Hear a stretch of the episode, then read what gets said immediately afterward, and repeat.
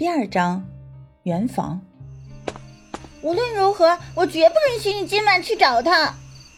朱海棠上前一步，拉着林庭轩的手放在自己的心窝上。他能满足你的，我一样可以。祝海棠从没想过，他会自轻自贱到这种程度。可在林庭轩的面前，他永远低若尘埃。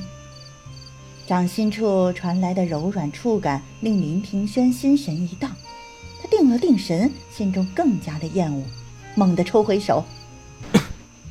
朱海棠，你要点脸好不好？下一秒，鲜红色的嫁衣落到地上，洁白纤细的胴体映入他的眼帘。你，林庭轩心中厌恶祝海棠的主动。目光却不自觉地被对方的身体所吸引。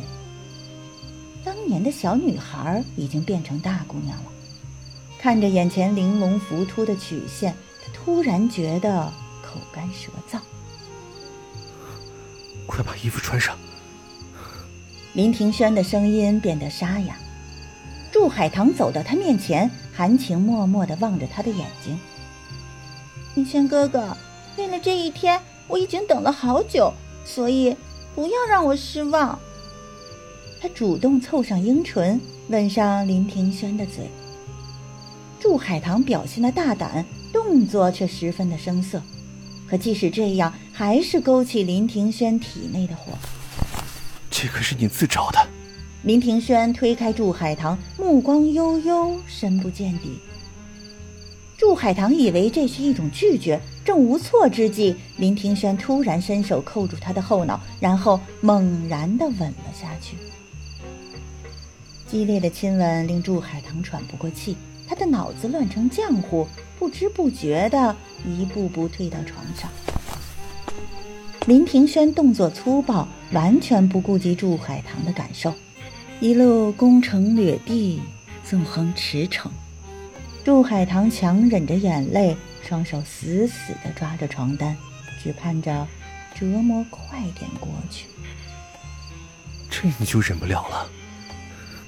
林庭轩咬着他的耳朵挑衅。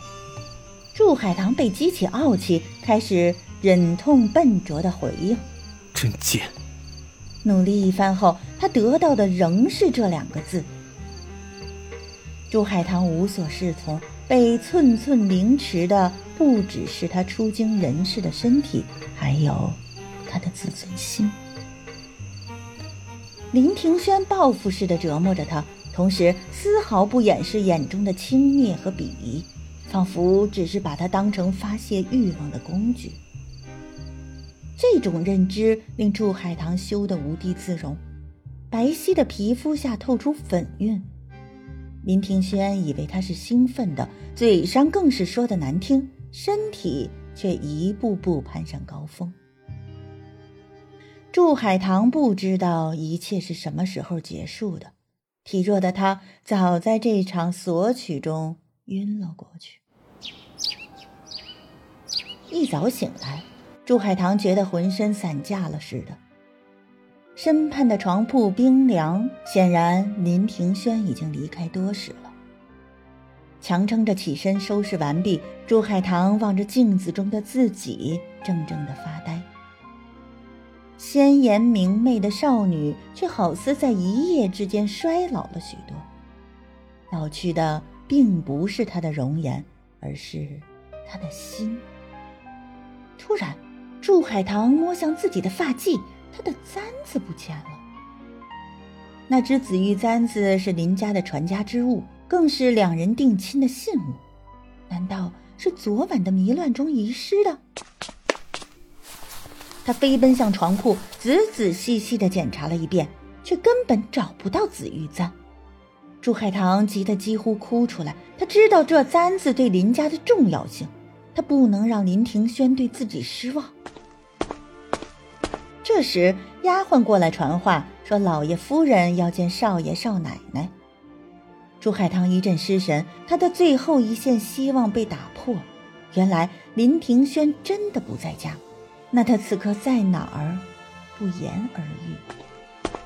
见祝海棠独自前来，林父的心中明白了几分，恨声道：“等他回来，看我不打断他的腿！”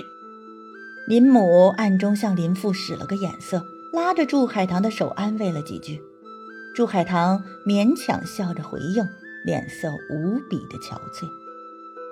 等他离开后，林母长叹了一口气：“唉，本以为成了家，庭轩就会收心，而今看来……”只怕今后海棠要受委屈了。林父咬牙道：“大不了就把那个兔崽子关起来，让他没机会往外跑。”林母苦笑：“你不觉得越是这样，庭轩反而越叛逆吗？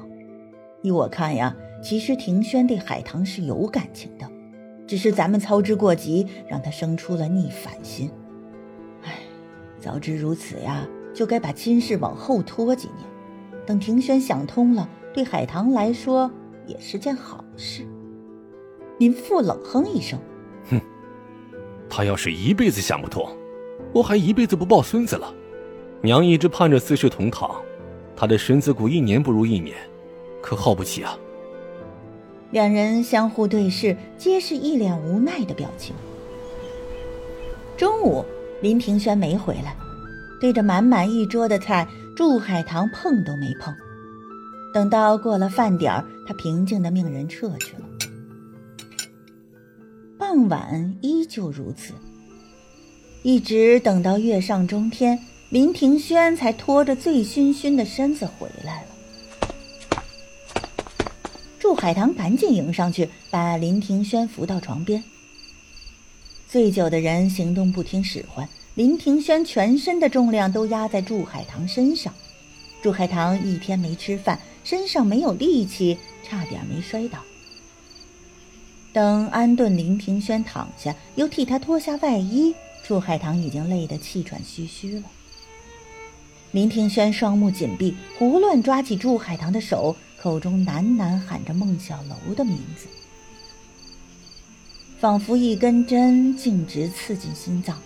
祝海棠气急败坏地说：“林庭轩，你睁开眼睛看好，我是你明媒正娶的妻子祝海棠，才不是那个不三不四的孟小楼。”林庭轩略睁开眼睛，看清祝海棠的面容后，脸上立刻露出失望而又嫌弃的表情，索性把身子一转，面朝里面睡了，只给祝海棠。